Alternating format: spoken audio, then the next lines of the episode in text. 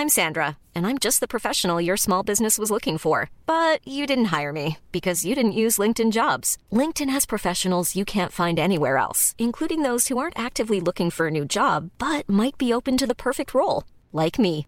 In a given month, over 70% of LinkedIn users don't visit other leading job sites. So if you're not looking on LinkedIn, you'll miss out on great candidates like Sandra. Start hiring professionals like a professional. Post your free job on linkedin.com/people today.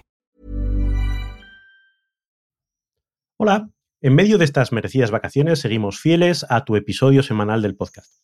Así que durante los meses de julio y agosto podrás disfrutar de la escuela de verano gracias a los patrones de Kenso Círculo.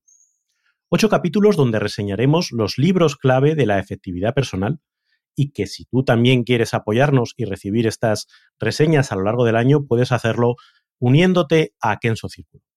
Como miembro de Kenso Círculo recibirás cada mes una reseña de los mejores libros de productividad, accederás de manera anticipada y sin publicidad a los episodios del podcast y recibirás un descuento en nuestros cursos online y, lo más importante, nuestra eterna gratitud. Así que te esperamos en kenso.es barra círculo y disfruta de la reseña de esta semana.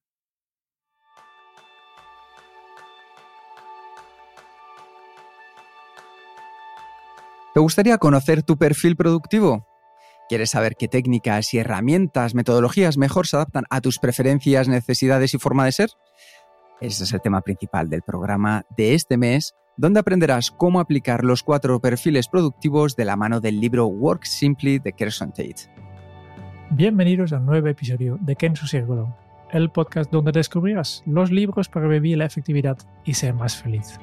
Yo soy González, aprendiz en planificar yo soy Kiko Gonzalo, aprendiz en reconocer tus colores. Y lo primero, vamos a daros un poco de contexto que creo que es muy importante para el episodio de esta semana. Una de las cosas que nos diferencia en la metodología Kenso, en los talleres que damos y desde el primer minuto que nos juntamos Jerún y yo hace ya años, ¿verdad, Jerún? Años A, años A, fue el pensar que no hay una metodología universal, sino que nos encontrábamos que funcionaba mucho mejor los talleres que impartíamos cuando nos centrábamos en poder aportar a cada una de las personas las herramientas que mejor les funcionaban. Entonces lo que, lo que empezamos a hacer fue incluir una cosa que se llama Insight Discovery. Es un test de autoconocimiento que te da 15, 20 páginas de información acerca de ti, con tus preferencias, tus colores, una auténtica maravilla. Tanto que muchas personas después del taller nos lo piden para sus parejas, sus hijos, sus familiares o su equipo de trabajo. Así que decidimos a ver si encontrábamos un libro que pudiera encajar también con el tema de los colores y es Work Simply de Carson Tate. Ese es el contexto porque en el fondo ahí es donde se basa el valor añadido de quien soy es, en lugar de una metodología universal, centrarnos en cada uno de vosotros para a partir de ahí crear vuestro sistema de productividad, personalizado. Así que vamos con ello, Jerún. ¿Qué vamos a encontrar en el libro? ¿Quién es Carson Tate? Vamos a ver qué nos puedes contar acerca de ello. Sí, eh, resumiendo un poco, es un libro de, de 15 capítulos, 15 capítulos en que explica básicamente un poco su metodología eh, no vamos a hablar de todos en este, este episodio porque son muchos, eh, pero la clave aquí es el tercer capítulo que, se llama ¿Cuál es tu estilo productivo? Después hablamos un poco en qué explico esto de, los cuatro perfiles que ya que tiene identificado de diferentes tipos de, de personas que necesitan otros, ¿no? Y por el resto es un libro yo diría, un libro global de efectividad personal que habla un poco de todo tipo de cosas, de la, de la atención plena, de cómo organizar tu calendario, de cómo trabajar tus, tus tareas, de cómo organizar tu mesa de trabajo, tus papeles. Eh, libro de, de, efectividad, pero la gracia de cada otro capítulo es al final siempre hay una, una desglose de, vale, pues para cada uno de los cuatro perfiles, cuáles son los consejos típicos para la gestión de tu calendario, para tipo 1, 2, 3 y 4. Después ya miramos cuáles son. Y esta es un poco la estructura de este libro, que por tanto le vas a encontrar mucha, mucha productividad personal, mucho sistema de productividad, algunas técnicas universales, pero al final siempre ¿no? desglosado por, por los cuatro estilos productivos.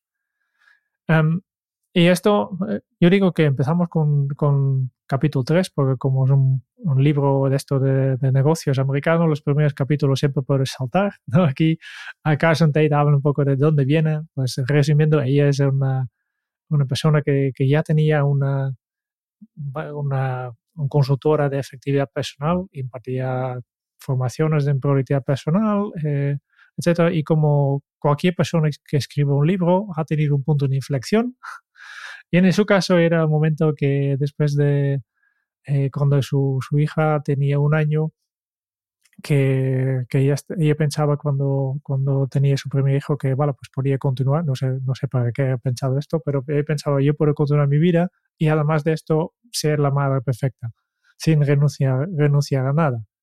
Y después de un año ella se daba cuenta que, que no era así, que básicamente se había perdido casi todo el primer año de su hija y decidí que algo, que algo que tenía que cambiar. Y entonces en, empezaba a pensar en, en otro estilo de, de, de, productividad. Y de ahí salí un poco su libro. Estos son resumen de los primeros dos capítulos, que ya sabes que en, en todos los libros americanos, que siempre los primeros capítulos se puede, se puede saltar perfectamente. De hecho, también hay que decir que en el resto de capítulos nos podemos saltar de manera plácida y tranquila toda la parte que cuenta sus experiencias, porque yo no lo sé cómo lo ves tú, Jerón, pero creo que para un lector más europeizado, esa parte en la que cuenta cómo su amigo Johnny hizo tal cosa maravillosa a través de... me parece que no encaja mucho con nuestro estilo, con lo cual es un libro que podemos reducir casi a la mitad para empezar. Sí, sí, sí, yo también, eh, claro, la, la, gracia siempre es que cuando leo un libro para, para hacer la reseña, leo muy diferente que un libro normal, ¿no? Porque, claro, porque tengo que explicarlo, quiero leerlo todo. Pero si yo tenía que leer esto, mm, saltaría todos los anécdotas de, de los clientes. Eh, no me interesa la historia de esta directiva que, que, que estaba al, al, baño y, y, su asistente venía a buscarla al baño para tener una reunión ahí simplemente porque es el único momento que no estaba reunido. eh, vale, es, yo no conecto mucho con estas, estas historias de, de estos clientes, ¿no? Pero yo les, yo les saltaría, directamente también saltaría eh, algunos, algunos otros capítulos sobre gestión de papeles, por ejemplo, a mí no me interesa. Pero para vosotros, eh, estimados oyentes de este podcast, nos, hemos hecho, nos hemos esforzado y, y, hemos leído todo sin saltarme nada. Pim pam, y además en inglés, o sea que importante también. Eh, de, aunque ella no lo reconozca, el libro está basado en todo el trabajo que ya hizo el psicólogo Carl Jung. Carl Jung es, por así decirlo, el discípulo de Sigmund Freud y fue quien más avance dio en el siglo XX acerca de conocer los diferentes tipos de personalidades. Ella, en cierto modo, se ha apropiado un poco de todo esto sin dar a conocer la base. Y eso, Jerún, tengo que reconocer que a mí no me ha gustado mucho. ¿eh? No, la, referencia, tal vez no, lo sabe, también porque ella se refiere, refiere, a una persona que se llama Ned Herman, no lo conozco, pero tal vez es una persona que ha cogido el trabajo de, de Carl Jung y ha, lo ha hecho suyo, igual que habrá personas que dicen, yo he descubierto cuatro perfiles de, de Carson Tate, ¿no? y como no mencionamos dónde viene, pues nos quedamos en el último de la cadena. Pues vamos al, yo creo que vamos directamente ahí. Estamos, ya estamos en el, el, el, tercer capítulo, ¿cuál es tu estilo productivo? Y no, no queremos dejarnos eh, esperar demasiado. Carson tiene, tiene cuatro estilos definidos que son el priorizador, el planificador, el arreglista y el visualizador. Empiezo con, con el primero, ¿no? el priorizador. Priorizador es una persona eh, que aplica el, pensamiento lógico, analítico eh, y se basa en hechos y es una persona crítica y realista. ¿no? Las fortalezas de un priorizador son, obviamente, la priorización, el análisis y la solución de problemas, y es una persona orientada a los objetivos, a conseguir resultados, y habitualmente son personas bastante consistentes. El segundo de los roles es el del planificador. Aquellas personas que tienen un pensamiento organizado, secuencial, claramente planificado y detallado. ¿Cuáles son sus fortalezas? Son personas orientadas a la acción, a encontrar fallos en los planes o en los procesos, encargadas de organizar y de mantener datos y de desarrollar procesos y planes. Vale, se parece un poco, yo parece siempre, pero la, diferencia yo creo que es nivel de detalle. Eh, sí. el priorizador se queda con un poco la visión global y va a la acción, ¿no? Y planificador es, se preocupa de todos los pequeños detalles. Aquí sí. un poco... Yo eh, creo que la mejor forma de resumirlo es que el priorizador es el que hace zoom hacia adentro, es decir, eh, a verlo todavía más grande, más de cerca, el que se pone ya enseguida a la acción. El planificador es el que sale más a las afueras, desde hacer el zoom para ganar más espacio y poder ver más todo el proceso en, al completo. Y después vamos a dos perfiles bastante diferentes. El, el arreglista es una, una persona que, que, se define por el pensamiento de apoyo. Es una persona expresivo y emocional. Y sus fortalezas son anticipar cómo se sientan y, las otras personas y entender las emociones. Tiene una fuerte intuición, capacidad de persuasión y, saben enseñar. Están básicamente dirigidas a las personas. Efectivamente, y con esto ya pasamos al cuarto de los perfiles, que es el del visualizador. Aquellos que tienen un pensamiento holístico, que trabajan desde la intuición, que tienen todo esto conocimiento integrado y sintetizado. ¿Cuáles son sus fortalezas? Que son personas de mente abierta, que son capaces de ver la foto global, que trabajan en la innovación y buscan una solución creativa de problemas. Tú te preguntarás, ¿y cuál soy yo? Bueno, yo creo que con estos, con estos pequeños tips que os hemos dado, probablemente ya te puedas encauzar en uno en otro. Lo importante es que entiendas que probablemente tengas de los cuatro niveles. Pero es como si tuviéramos una tarta. Hay que repartirla en cuatro trozos. Pues habrá unos que sean más grandes, otro más pequeño. Lo importante es que sepas que tienes todos, pero hay uno que es el preferido, con el que te sueles sentir probablemente más cómodo. Y ese es el que es tu sistema preferente. En el libro lo puedes descubrir gracias a un test que la propia Carson nos propone. Nos vende, nos vende. Nos, bueno, si nos vende, es que efectivamente, esto, es esto chicos, es que nos escucháis, es americano total. O sea, aquí enlaza con otra cosa y dentro de poco te da la consultoría. O sea, eso está claro. Pero efectivamente, ahí tenemos información para poder conocer de primera mano cuál sería. Yo, si os interesa, yo creo que es, voy a hacer un spoiler, Jerón, pero creo que es más útil nuestro Insights, ¿verdad? Que no es nuestro, ¿eh? No es nuestro, sino que lo utilizan empresas como Apple, HP, IBM a nivel mundial. La, diferencia también es el Insights. en el Insight contamos con 72 perfiles diferentes, muchos matices y, esto tiene en cuenta, por ejemplo, las diferentes combinaciones de, estos cuatro tipos, ¿no? Em, ¿Tú qué, qué tipo eres, Kike? Yo, Jerún, creo, creo que me encuentro, porque he tenido así un poco la, duda, pero entre la reglista y el visualizador. Efectivamente, efectivamente. No, y yo, yo estoy entre también arreglista tengo algo y planificador. ¿eh? Y planificador, bueno, bueno. Nos falta un priorizador en la vida. Si alguno de vosotros sois priorizadores o priorizadoras, por favor, contactad con Kenso. Vale. Ahora que ya tenemos eh, elegido un poco, definido un poco cuáles son esos cuatro perfiles, que es un poco para mí el, capítulo más interesante de todo esto, ¿no? de las definiciones que, de estos cuatro perfiles. Vamos a ver, el resto del libro es una básicamente un, libro de efectividad y, hemos seleccionado cuatro capítulos para, para dar un poco más de, enfoque, para no tener que hablar de los 15. Y yo creo que uno de los más interesantes es el, cuarto capítulo que se llama Gestiona tu atención. ¿eh? Y aquí hablamos del, de las interrupciones. Eh, si, si, conoces, nosotros tenemos todo un curso que se llama Sin Interrupciones, que, que hablamos de, de, este tema de gestión de atención. Y es eh, interesante, ¿no? Porque explicamos que tenemos muchas interrupciones y distracciones durante el día, eh, de tal forma que solo por medio tenemos tres minutos de foco antes de ser interrumpido. Y ahí, si combinas esto con los 30, 23 minutos para que necesitamos para volver a la tarea, pues aquí tenemos un problema, ¿no?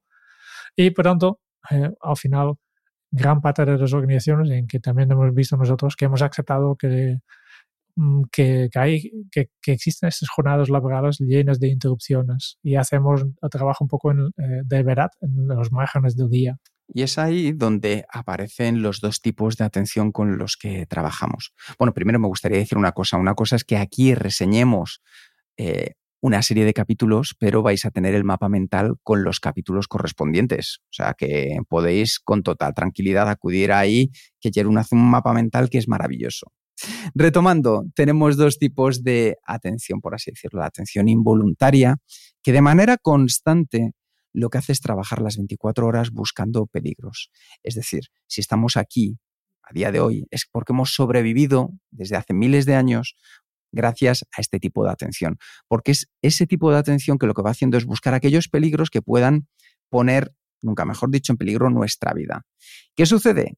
Que al final ese tipo de atención no sabe distinguir entre el sonido de una notificación de correo electrónico y el rugido de un animal salvaje. Por eso muchas veces la notificación del correo ya automáticamente hace que en nosotros se dispare toda una serie de comportamientos que es ¡ah! El ansia, por ejemplo. ¿Por qué? Porque ya sabemos de antemano qué significa un nuevo correo nuevo. Puede ser una potencial bomba nueva, lo que significa mayor estrés.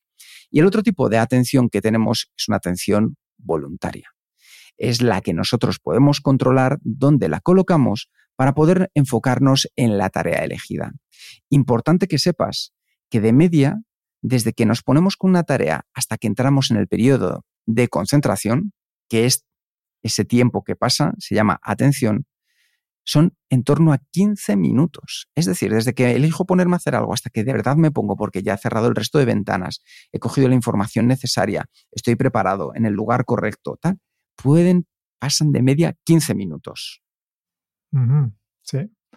Bueno, nos cuesta esto y mm, tenemos que aprender cómo hacerlo, ¿no? Que, básicamente Carson Tate dice que tenemos, hay tres fuerzas que se apoderan nuestra atención, que son emociones intensas, molestias físicas y la inseguridad psicológica. Y de hecho, la inseguridad psicológica en el estudio de eh, proyecto de Google sobre qué nos hace eh, eh, equipos productivos, el número uno era la seguridad psicológica, ¿no? el principal factor de efectividad en, equipo. Em, Carson también eh, explica varias cosas que podemos hacer, cómo mejorar nuestra atención voluntaria, cómo evitar este, este, este mono que tenemos en, nuestra mente. Primero, nos hace un ejercicio de cultivar nuestra conciencia, tomar conciencia sobre, sobre, cómo, de, grande es este problema. Y para esto, simplemente, durante cuatro horas, cada vez que notes que tu, tu mente se va, apúntale una nota y luego puedes, eh, después de cuatro horas, analizar tus datos para saber cuáles son realmente, en tu caso, las fuentes de, distracciones. ¿no? También optimizar las, lo que puedes hacer es optimizar las condiciones fisiológicas, eh, comer frutos secos para que tu mente no se quede sin, sin azúcar. Y, por ejemplo, ello proponer poner listas de reproducción de música que eso sí, que sea música tranquilo y, y, energizante. Tiene dos listas, dicen. ¿eh? Tengo una de música tranquila, una que para darme energía. Utilizo básicamente la, la, música para cambiar mi, mi, condición fisiológica. Si necesito tranquilizarme, pues música tranquila. Si necesito energía ¿eh? al, final del día, pues la pongo algo con más energía. Aquí hago un inciso, Jerún, y es que en Kenso, si queréis seguirnos, eh, en mis listas de Spotify tenemos música Kenso tranquila, música energizante, o sea que aquí tenéis todo lo que queráis. Servimos para todo, ultramarinos. Sí. Y, un, ejercicio que, me ha gustado, que no conocía todavía, que, también en temas de efectividad hemos podido aprender cosas de este, este libro, el ejercicio de reiniciar tu cerebro. Es decir, cuando notes que estás distraído, visualiza un botón de reinicio para tu cerebro. Imagínate que en tu cabeza tienes un botón, ¿no? Y después imagínate apretar este botón para eliminar la distracción y volver a concentrarte, ¿no? Eh, me ha gustado esta idea. No lo he probado todavía, pero lo tengo pendiente, ¿no? Que es una, como es algo visual, lo que creo que puedo hacer. Y, y por tanto, ya, ya pasamos a los perfiles productivos. ¿Qué puedo hacer eh, un priorizador para no distraerse tanto?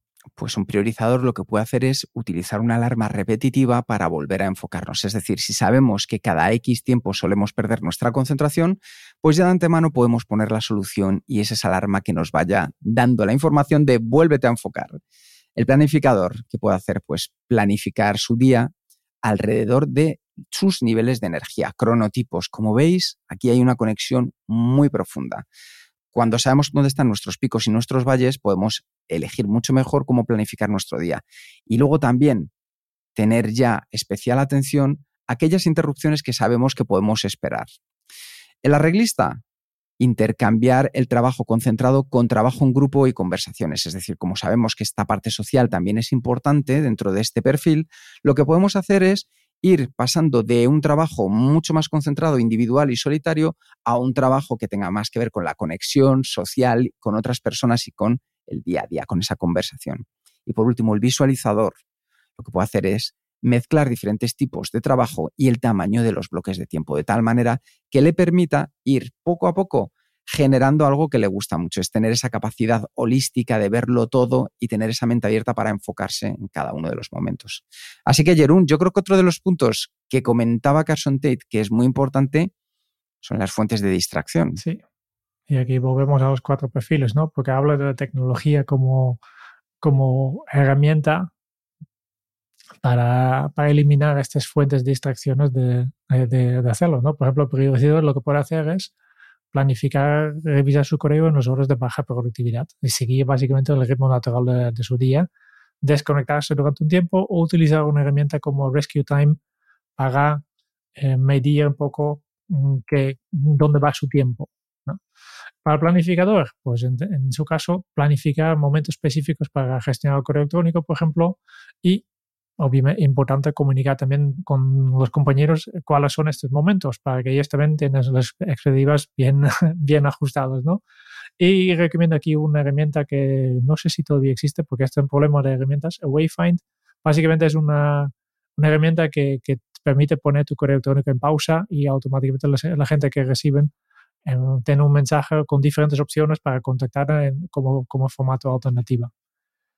La reglista pues aquí obviamente que desactiva las notificaciones y mm, para la reglista recomiendo que, que mira si es posible tener un día a la semana en que no utilice el correo y si no utilice el teléfono, que, que es mucho más, más humano, mucho más eh, contacto que lo que buscan los arreglistas. Y para los visualizadores, apagar la pantalla del ordenador para que no distraiga, gira el móvil para no ver la pantalla y Aquí también hay dos herramientas que no los conozco todavía. Uno se llama Thinking y el otro es Jedi Concentrate, que supongo que son herramientas para, eh, ayudarte a enfocarte un poco mejor.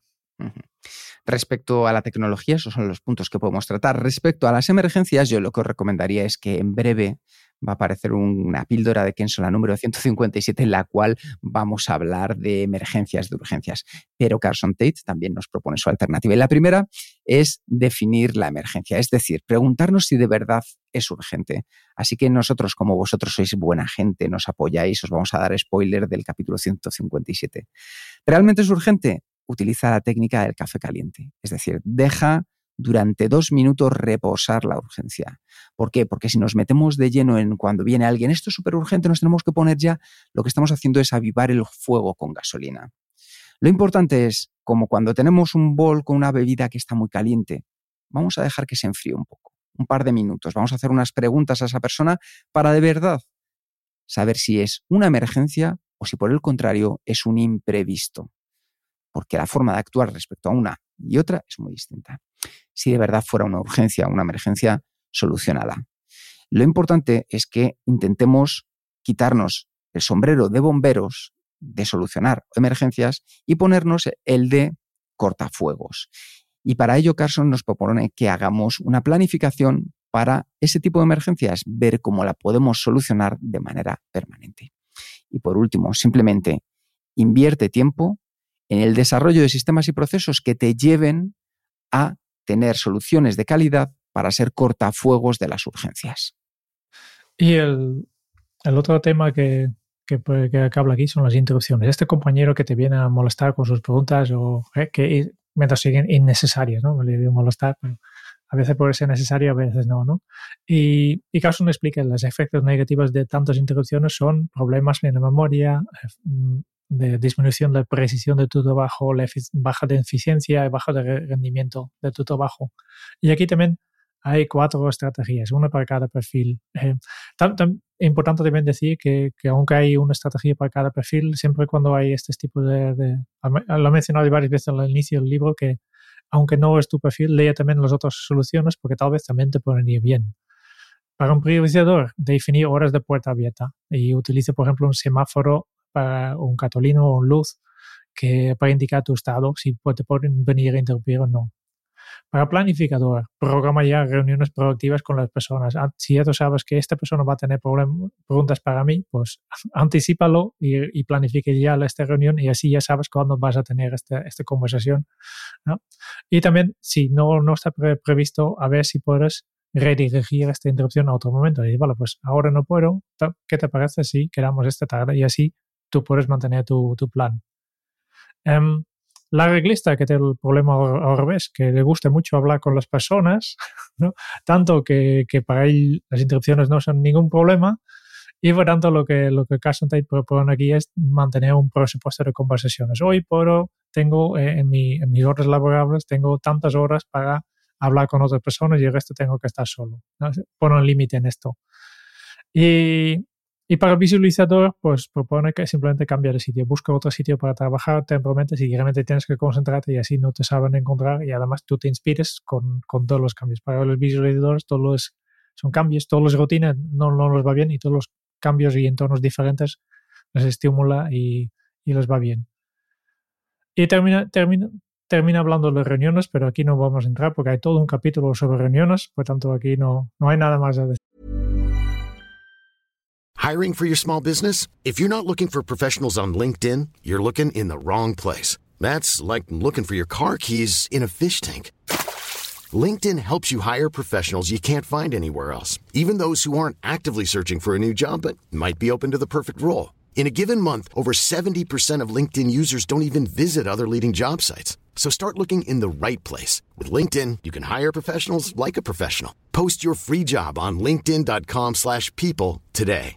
A lot can happen in three years. Like a chatbot may be your new best friend. But what won't change? Needing health insurance. United Healthcare Tri-Term Medical Plans, underwritten by Golden Rule Insurance Company, offer flexible, budget-friendly coverage that lasts nearly three years in some states. Learn more at uh1.com. Efectivamente, vamos a pasar al capítulo 8, pero simplemente para que vosotros lo sepáis, el capítulo 5 trata sobre poner tus prioridades, el capítulo 6 sobre invertir tu tiempo de manera sabia y el 7 de liberar tu cerebro con una lista maestra de tareas.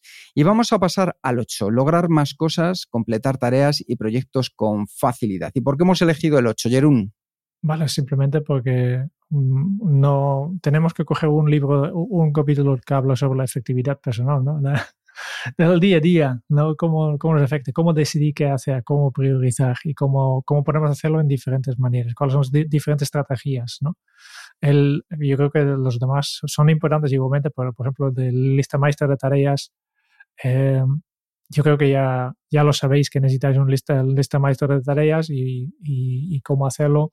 Si quieres saberlo por los diferentes tipos, perfiles, pues eh, ya buscarás el libro. claro. Entonces, este capítulo al final lo que trata es acerca de cómo determinar qué hacer en el paso siguiente. Y para ello Carson Tate utiliza tres criterios. El tiempo, los recursos y las herramientas disponibles y por último, el nivel de energía. ¿Os suena?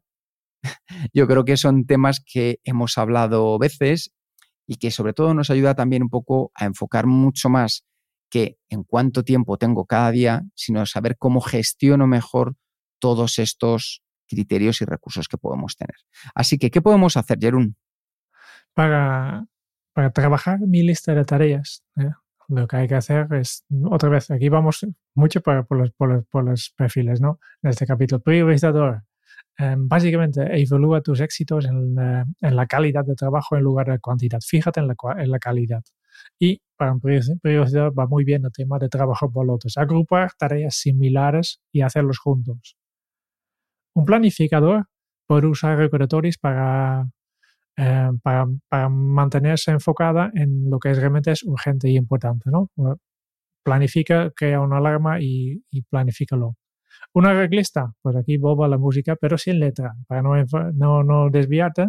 Y importante para la reglista, para que pueda concentrarse en, su, en sus tareas, es la, eliminar todas las distracciones posibles. El visualizador, que muchas veces se queda atrapado en lo grande, en la visión global, pues empieza con un pequeño paso y también elimina distracciones de su escritorio, que obviamente son personas que tienen escritorios muy, muy llenos. ¿no? Están en, brevemente algunos consejos en cada perfil sobre la, la ejecución de, de las tareas. En cuanto a la gestión de proyectos para cada uno de los cuatro niveles que podemos hacer pues cuando tengamos que gestionar un proyecto, si somos priorizadores, lo primero es recordar las necesidades psicológicas de los miembros del equipo, es decir, tener en cuenta que trabajamos con personas y que es muy importante saber cuáles son sus intereses, en qué estado se encuentran, qué les está pasando y no ir directamente al grano, sino que también el equipo es importante. Ya sabéis esa frase de solo llegas rápido, acompañado llegas más lejos. Eso para comenzar. Segundo, invierte tiempo en crear relaciones, en que esas relaciones sean sanas, sean estables, que entendemos muy bien que al final muchas veces los priorizadores lo que quieren es alcanzar el resultado y ponerse a la acción cuanto antes. Pero si trabajamos en equipo, los proyectos, lo mejor es invertir el tiempo de calidad en relaciones que nos van a ayudar después a poder avanzar mucho más. Respecto al planificador, identificar el porqué del proyecto, es decir, tener claro cuáles son las expectativas que vamos a conseguir con este proyecto. ¿Por qué? Porque eso nos va a dar la visualización clara de saber cómo podemos planificar mejor los pasos a conseguir. ¿Y qué podemos hacer para mejorar también si somos planificadores? Aprender a valorar la espontaneidad de los demás. Es decir, son personas y a lo mejor nosotros que somos más, por así decirlo en el buen sentido, cuadriculados, nos gusta hacer todo en orden, en, un sentido, siguiendo unas instrucciones, vamos a aprovechar aquellos que tengan esa capacidad de de manera espontánea a poder aportar nuevas ideas, nuevas fórmulas de trabajar mejor. Pasamos con esto a la gestión de proyectos de la arreglista. Importante, yo que soy un poco arreglista, no olvidarnos de los números y los datos, es decir, los hechos, la información, el análisis, están ahí por algo y nos da un punto de vista real. Desde ahí es mucho más fácil utilizarlo como punto de partida y aunque a veces no nos sintamos tan cómodos utilizándonos, lo que tenemos que hacer es entender el valor que nos aportan. Después, evitar el optimismo excesivo. Como decía mi madre, salida de jaca jerezana, parada de burro manchego. Entonces, en lugar de ser optimistas, vamos a cambiar ser optimistas por ser positivos. Es decir, no es que de repente veamos todo a la perfección, no. Vamos a convertir que veamos también cuáles son los puntos negativos que nos podemos encontrar, los potenciales obstáculos, pero siempre manteniendo ese nivel positivo que llevan los arreglistas de serie. Y luego no sobrecomunicar. Es decir, no intentar tender a ser los únicos monopolizadores de la conversación, de la información, de la comunicación. No hace falta ser el protagonista siempre. Esto es algo mucho más coral, sobre todo cuando hablamos en un proyecto. Y para terminar tenemos a los visualizadores. ¿Qué pueden hacer los visualizadores? Pues crear planes específicos y claros. ¿Por qué? Porque esa forma ya les ayuda a ver a visualizar, nunca mejor dicho, cuáles son los pasos que hay que dar para alcanzar el objetivo. Y también se pueden enfocar en un aspecto del proyecto a la vez, que es algo que ayuda mucho para en lugar de ir saltando de rama en rama, ir enfocándose en uno, luego pasar a otro y así de manera sucesiva para dar lo mejor en cada uno de los pasos del proyecto. Esto es lo que podemos hacer acerca de la gestión de proyectos. Muy bien, ya tenemos controladas las tareas, los proyectos y ahora vamos al día a día y aquí vamos a encontrar nuestro ritmo. Y otra vez, por perfil. Priorizador, ¿qué puede hacer para encontrar su ritmo? Pues planificar mini objetivos cada día, cada semana y cada mes. Desglosa tus objetivos grandes en partes más pequeñas y que así que sabes perfectamente en qué te tienes que enfocarte y qué, qué, qué tienes que hacer. Y además también muy importante para los priorizadores que, que están tan enfocados en la acción es planificar el descanso, porque son personas que habitualmente van y van y van y van y están muy, muy, muy enfocadas en hacer cosas y se, olvidan a veces de, tomar este descanso, de descansos. Para planificador, planificador, que ya sabes que son personas más eh, más detallados, ¿no? Por tanto, que pueden hacer un registro de cuántas tareas ya han hecho, definirlo y mirar atrás para, para motivarte, porque al final del día ya no recuerdas que has hecho al inicio, ¿no?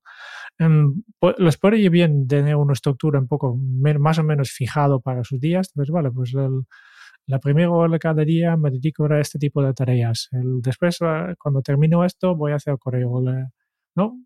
Crea bloques de, dentro de tu, tu, día para más o menos una estructura fijo y tú ya sabes.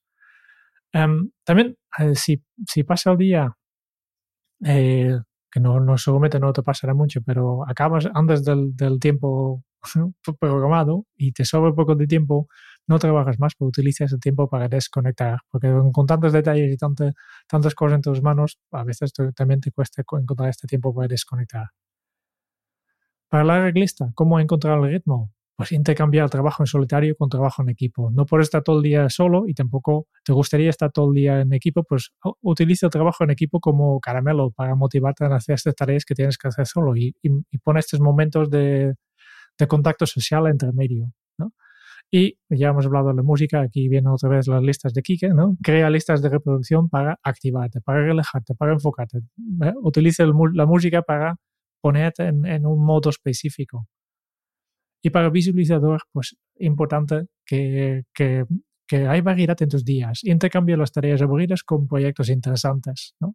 Donde para el arreglista su, su kriptonita es estar solo, para el visualizador es, el kriptonito es, eh, es el aburrimiento, ¿no? Hacer las cosas, la, las cosas similares todo el día. Por lo tanto, hacer este, estos intercambios y si, si puedes, cambia cada tipo de tarea cada 15 minutos. Dedica un momento a una tarea, cambia, hace una cosa completamente diferente, así tus días serán mucho más interesantes. Efectivamente. Y con esto ya veis cómo podemos dar pasos para lograr más cosas y completar tareas y proyectos con mayor facilidad. Ese es el capítulo 8. El capítulo 9 trata sobre la bandeja de entrada y ahora nos vamos a centrar en el capítulo 10, en el que Carson Tate nos habla acerca de dar forma a tu espacio para tener esa libertad mental y física que buscamos dentro de nuestro día a día. Así que lo primero que nos recomienda es que consigamos que nuestro espacio de trabajo refleje quiénes somos. Y esto es muy importante, de verdad, porque el contexto al final dispara los hábitos. Decía en el libro de Hábitos Atómicos James Clear que nuestros contextos desatan nuestros hábitos. Si nosotros somos capaces de tener un contexto de nuestro espacio de trabajo en el cual nos llame a la productividad, nos va a acercar a la productividad. Si tenemos un espacio de trabajo que nos llama al caos, ¿qué va a disparar? Pues nuestro hábito del caos. Por eso y ahora más que nunca con el tema del trabajo híbrido, es decir, trabajo desde casa, trabajo en la oficina, trabajo desde la cafetería, es muy importante que nuestro espacio de trabajo refleje quiénes somos. Para ello, empieza identificando cuáles son tus roles y los tipos de actividades que haces y tienes que realizar. Y cuando hablamos de los roles no hablamos solo a nivel profesional, sino que si estás en casa, puedas capaz, seas capaz también de entender cuáles son el resto de roles y así crear el espacio, el contexto mejor para disparar tus hábitos productivos dentro de tu espacio. Así que, Jerón, ¿qué consejos nos puedes dar para cada uno de los cuatro perfiles? Vale, el priorizador lo que, lo que necesita es enfocarse en la acción. Por tanto, seguramente le gustaría. Yo creo que todos estos, eh, estos consejos de personalización son cosas que yo creo que estas personas ya de naturaleza ya lo hacen, ¿no? Pero para el priorizador, por ejemplo, eliminar, será eliminar las decoraciones excesivas, Algo así, pero no demasiado porque queremos enfocarnos en la tarea. Y tener una buena iluminación, que podemos ver las cosas claras. El planificador. Eh, aquí será importante para esta persona tener el espacio ordenado. ¿eh? Todo en su sitio, eh, una bandeja para esto, la carpeta, la, ¿no? todo en su sitio. Y, minimizar los objetos personales, porque estos simplemente son una distracción. Todo lo contrario del arreglista y visualizador, porque el arreglista obviamente quiere utilizar colores y iluminación de, tonos más calientes. Em, volvemos aquí a la música. Eh, los arreglistas son los amantes de la música mientras trabajan. E incluso pueden utilizar las velas aromáticas para crear este ambiente tan agradable que están buscando los arreglistas. Y visualizador, que son estas personas más creativas, pues otra vez un entorno colorado con una estética muy bien definido, sumamente diferente que la típica oficina. Le gusta poner arte, objetos de decoración, necesita mucho espacio para dibujar y trabajar con diferentes materiales, por tanto, una mesa enorme se puede hacer. Y seguramente necesita un espacio que está muy personalizado. Y esto funciona porque eh, eh, yo siempre, como ejemplo, pongo aquí el, los estudios de Pixar, ¿no? que son famosos eh, para, para, su estructura de, de, cómo está ordenado las oficinas y cada uno tiene su, su, su despacho cerrado y están, como son en general la, gente que trabaja en Pixar creando películas, son muy, muy creativas, hay muchos visualizadores y hay realmente obras de arte de despachos que son súper personalizados, eh, que a veces han puesto una temática, eh, hay diferentes cosas aquí. Em, y finalmente en este, este capítulo el Carson Tate habla de la oficina beta, que dice que vale, es la, obviamente va en contra de toda esta personalización que podemos hacer, porque si todos los abiertos, todos los meses abiertos, ¿no?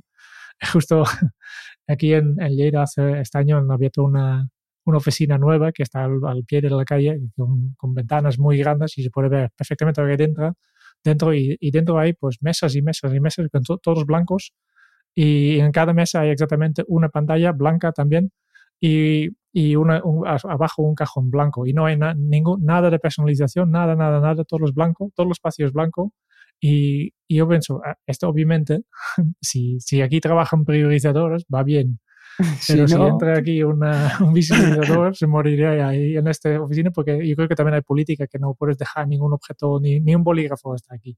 ¿no? Wow.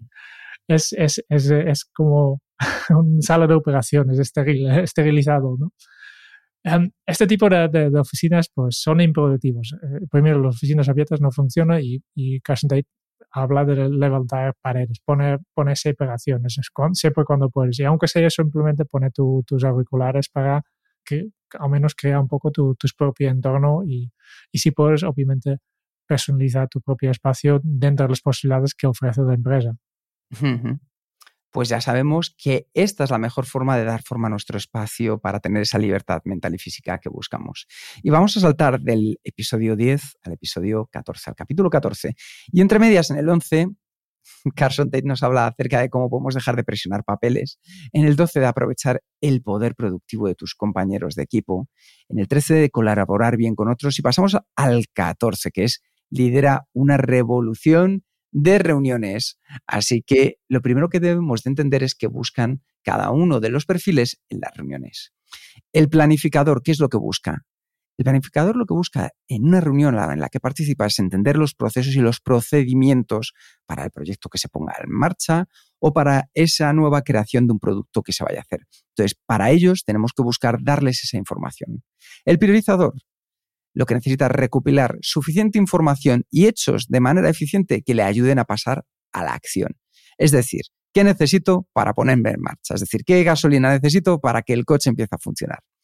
El arreglista lo que busca es crear esas conexiones personales para entender de qué manera, tanto en la reunión como en el proyecto, podemos entre todos sacar el mejor resultado.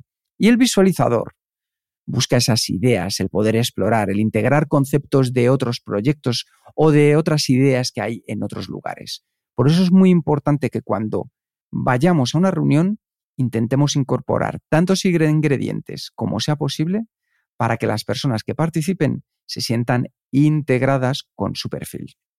También habla de, de, los seis tipos de reuniones que pueden existir en una, una, reunión, que simplemente es interesante para saber, bueno, pues para qué convocar una reunión y, y decir que también es importante porque saber cuál es el objetivo de esta reunión para decidir si aceptarlo o no. ¿no?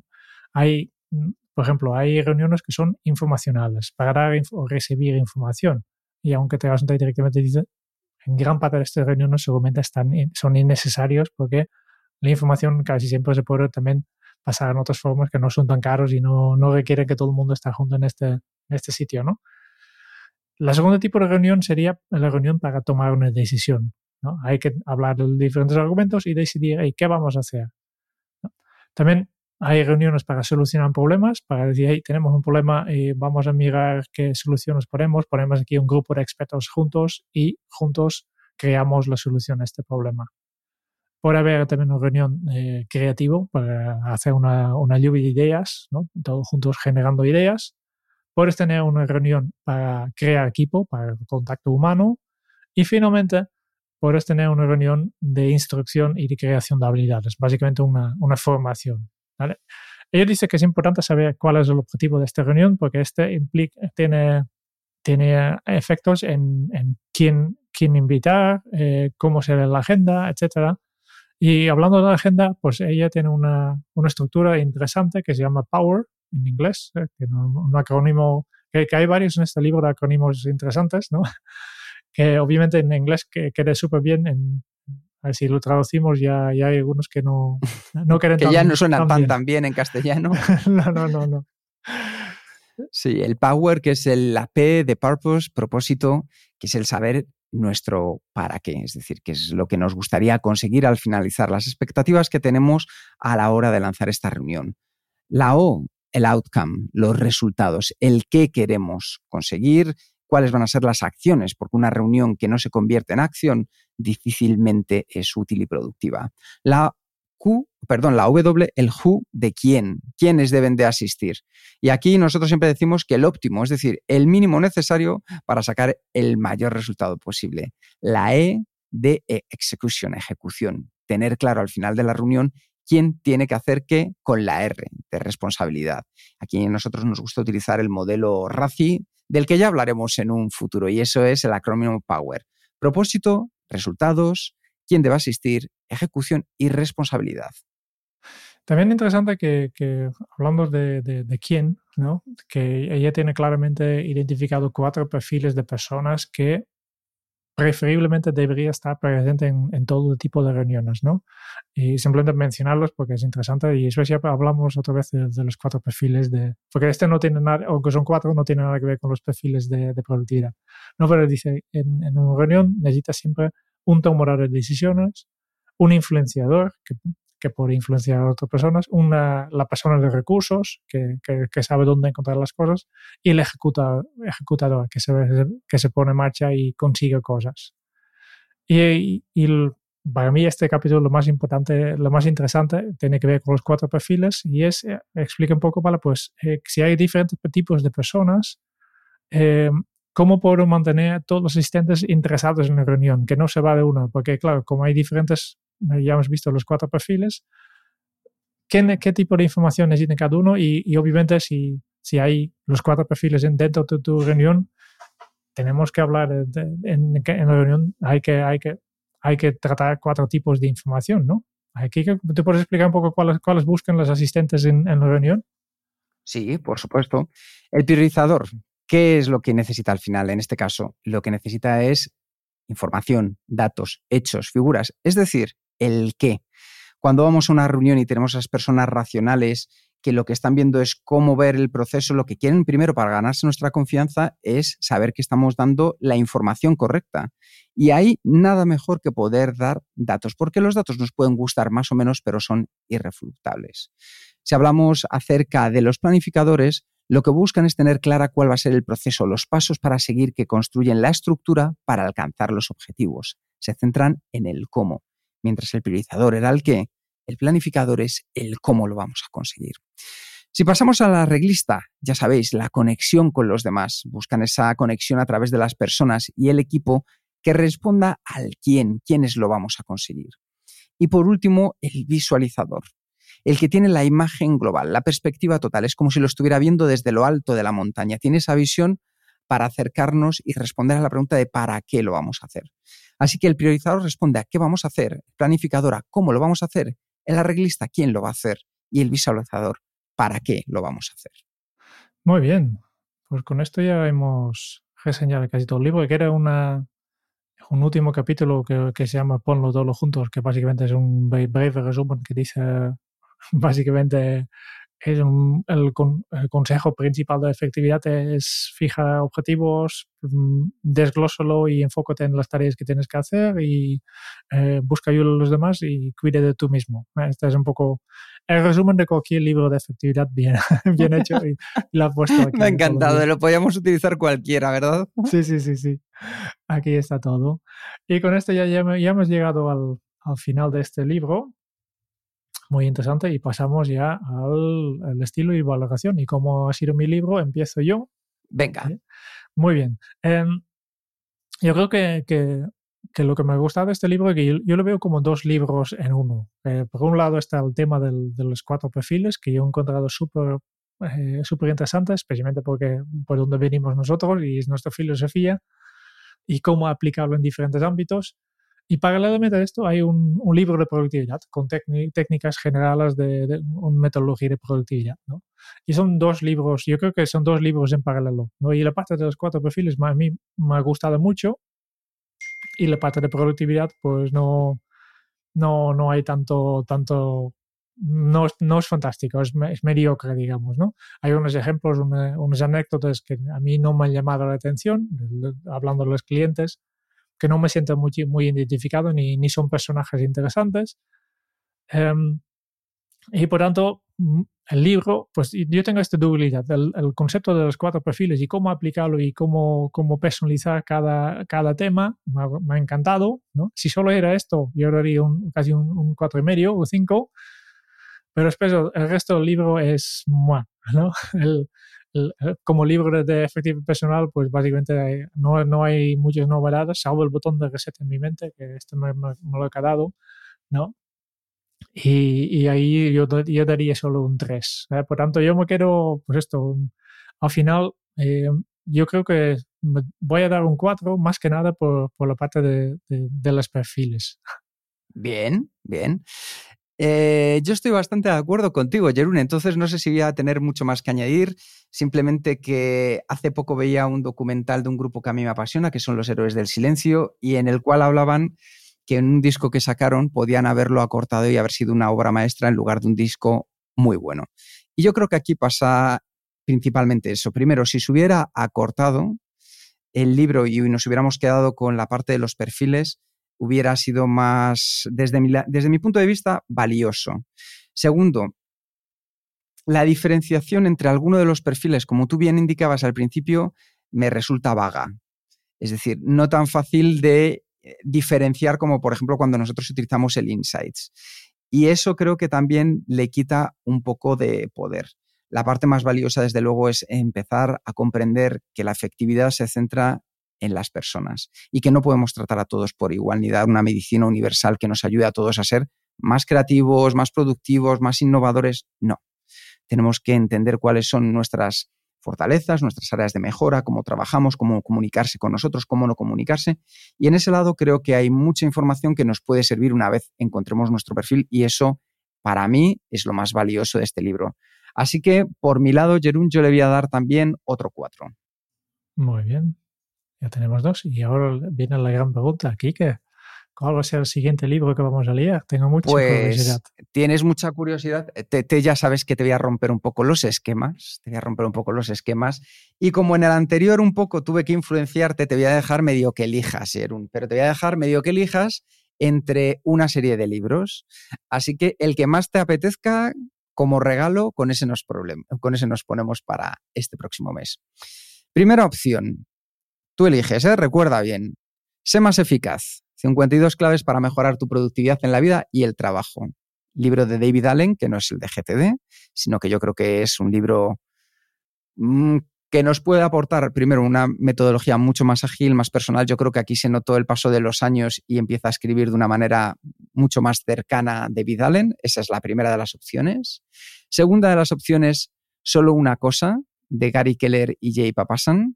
Es decir, al final eh, ellos hablan de cómo ser más productivo, pues haciendo solo una cosa y es la cosa única, ¿vale? No, no rompo más por si a, lo mejor lo utilizamos en el futuro. La tercera de las opciones empieza con el porqué de Simon Sinek. Y la cuarta de las opciones, creatividad SA, cómo llevar la inspiración hasta el infinito y más allá de Ed Catmull, que al final fue el presidente y fundador de Disney Pixar Studios. O sea, que el que más te plazca, Jerún.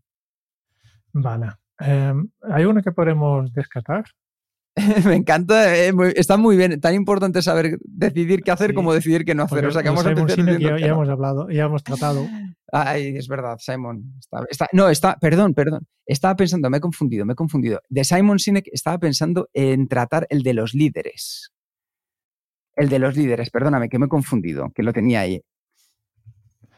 Vale. Em, yo creo que yo, el, solo una cosa mm, me hace pensar en, un libro que ya también hemos hecho del esencialismo, va por la misma línea. El ser más eficaz de David Allen, tal vez en su día ya lo vemos, pero acabamos de hacer un libro de, productividad, aunque este es más filosófico, ya lo sé, pero no repetir. Pues, y como ya hemos mencionado las oficinas de Pixar, yo creo que vamos al, a este libro de, vamos a leer sobre cómo, cómo trabajan la gente de Pixar y cómo funciona esto. Bueno, pues esto, personas que nos estáis escuchando, se llama programación neurolingüística y es cómo conseguir que alguien tome la acción que tú querías. o eso que Jerún y yo nos llevamos muy bien. Fenomenal, es un libro maravilloso. Eh, no sé si lo has leído, Jerún, yo sí lo he leído ya. Es, es un libro. Es razón porque, porque quiero leer, esto. Es una maravilla, es una maravilla de libro.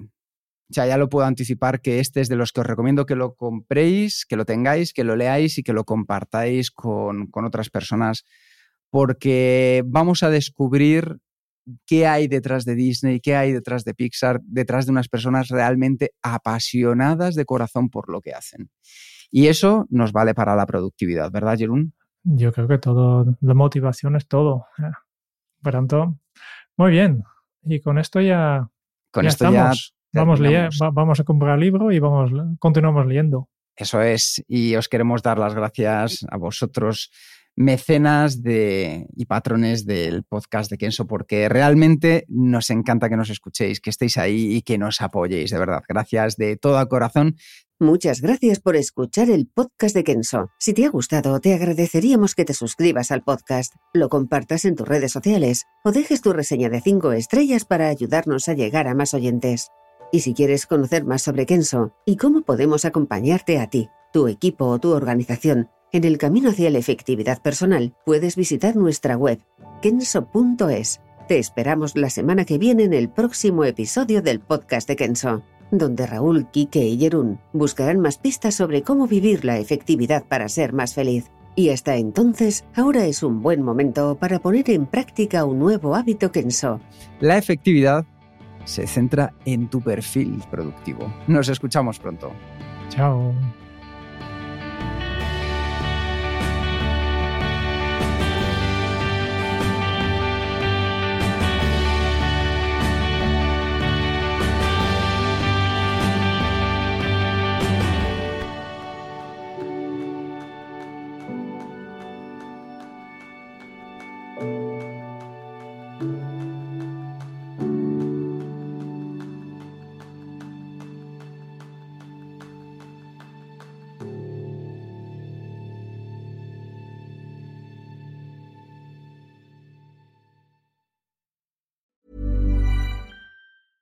Ever catch yourself eating the same flavorless dinner three days in a row? Dreaming of something better? Well, HelloFresh is your guilt-free dream come true, baby. It's me, Kiki Palmer. Let's wake up those taste buds with hot, juicy pecan-crusted chicken or garlic butter shrimp scampi. Mm. Hello Fresh.